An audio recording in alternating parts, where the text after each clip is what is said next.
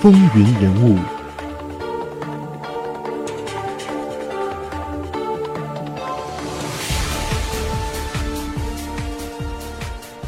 欢迎继续收听《风云人物》，我是华丽。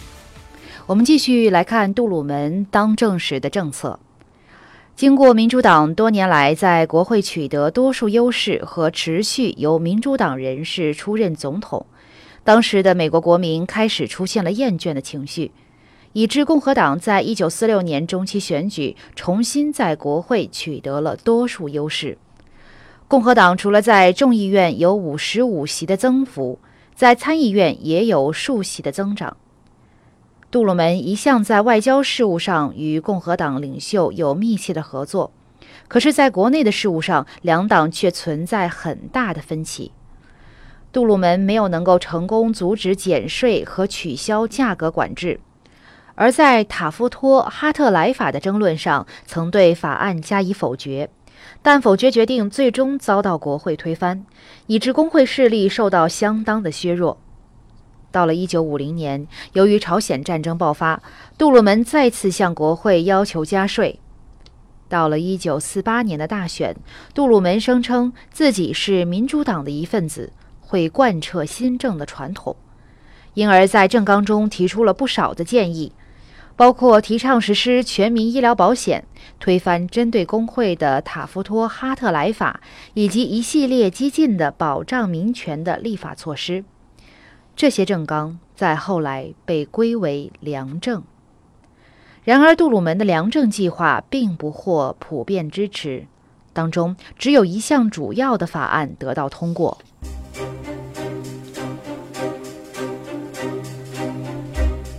确认以色列也是杜鲁门在任时非常重要的一个事件，当然，这也引起了非常大的争议。杜鲁门其实早在1939年已支持西安主义的运动，并且有参与策划在巴勒斯坦建立犹太国。在1946年，英美调查委员会建议在巴勒斯坦地区逐步建立两个国家。以防犹太人或阿拉伯人在该地区取得支配地位，可是这个建议没有得到舆论的支持，而驻守巴勒斯坦的英军因频频受到西安主义集团的袭击，使英国政府备受压力，促成撤军。结果在英国的催迫下，联合国的一个特别委员会建议立即把巴勒斯坦分割成两个国家。这个建议在杜鲁门的支持下，于1947年的联合国大会中获得通过。英国政府于是宣告，在1948年5月18日正式撤出巴勒斯坦。但阿拉伯联盟会议的成员国却对联合国的决议表示反对，并派兵到巴勒斯坦外围。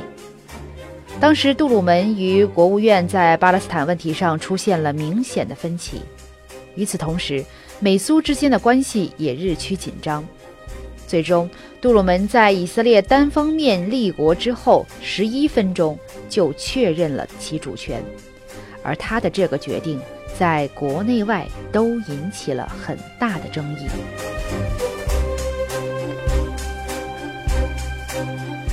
在一九四八年六月二十四日。苏联在未经咨议盟军的情况下，单方面中断了前往柏林美英法战区的道路，而柏林正位于苏联所占的东德之内，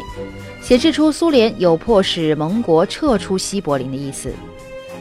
结果，美国驻德国美战区的司令卢西乌斯·克雷将军建议。沿着由西德至西柏林的高速公路，对西柏林进行大规模的空运物资，以示公益。空运本身将以完全和平的方式进行，但如果空运部队遭受攻击或被迫中断，就应该做出防卫。然而，杜鲁门听取意见之后，相信柏林空运计划很有可能会触发战争，而表示了他的忧虑。但最后，在六月二十五日，盟国仍然决定对柏林进行空运，一直到一九四九年五月十一日，前往西柏林的道路重开之后，空运才告结束。消除军方种族差别待遇也是杜鲁门任内的一个政绩。自从重建时期以来，每届联邦政府都没有再关注民权的发展，而杜鲁门正是第一位重新关注民权的总统。在一九四六年，美国本土发生了数宗残暴的私刑，其中有两名黑人男子和两名黑人妇女在乔治亚州的沃尔顿县附近被杀。另外，还有一名从二战刚刚退役的非洲裔美军遭到虐待，称为艾萨克·伍德沃德事件。这些滥用私刑的事件引起了社会对民权的关注，并促使了杜鲁门在1947年发表一份名为《保障这些权利》的报告。这份报告对改革民权提出十点议程，包括将私刑列入联邦罪行。到了一九四八年二月，杜鲁门总统将这些议程提到国会，并建议设立几个联邦政府职位，以专责落实一些如选举权和平等就业等人权。可惜，这些政策却招来了南部民主党员在党内总统提名大会表达出强烈反对。但杜鲁门对此不以为然，并且说：“我的祖先是联盟国的人。”但当我得知刚从海外归来的黑人士兵在密西西比给抛出军车之余，又遭到毒打，我立即感到反胃。在一九四八年美国总统选举，杜鲁门出乎众人所料，在大选中获胜。在一九四九年民主党全国会议中，杜鲁门意图淡化他在人权方面的政纲，以缓和党内南北派系的冲突。可是，参议院候选人兼明尼苏达州明尼阿波利斯市长休伯特·韩福瑞在地区党领袖支持下，在会上建议民主党应该采取更加积极进取的人权政策。结果建议被杜鲁门全心全意地采纳。不出两个星期之后，杜鲁门签署了行政命令九九八一号，指令在美国军队废除了种族隔离政策。但杜鲁门事实上十分担心，支持民权改革会带来政治风险，至于失去迪克西民主党人的支持，更有可能会拖垮民主党。当时的共和党总统候选人托马斯·杜威在民意调查中被认定是稳操胜券，而盖洛普民意测验在大选前两星期，即使还有百分之十四的游离票，也停止了民意调查。结果，盖洛普民意测验的创造者乔治·盖洛普犯了一个在日后不再重蹈的错误。他总结道：“游离票站到了执政者的一方。”杜鲁门站在火车车尾，沿着铁路穿州过省，到各地短暂停留，发表演说，竞选手法，取得一定成功，在日后更成为每届总统竞选时必备的重要环节。杜鲁门在第一届任期没有副总统，在第二届任期则以艾尔本·威廉·巴克利出任副总统。在杜鲁门的第二届任期当中，苏联在比预期快的情况下，成功研发了原子弹，更是在一九四九年八月二十九日进行了首次试爆，从而促成了大战后的军备竞赛。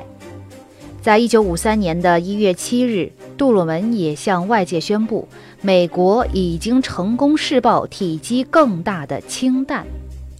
在一九四八年的八月三号，《时代周刊》资深编辑惠特克·钱伯斯在非美活动调查委员会的听证会上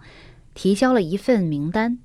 上面记载了自一九三零年代到一九四零年代与美国政府中暗中活动的共产党员。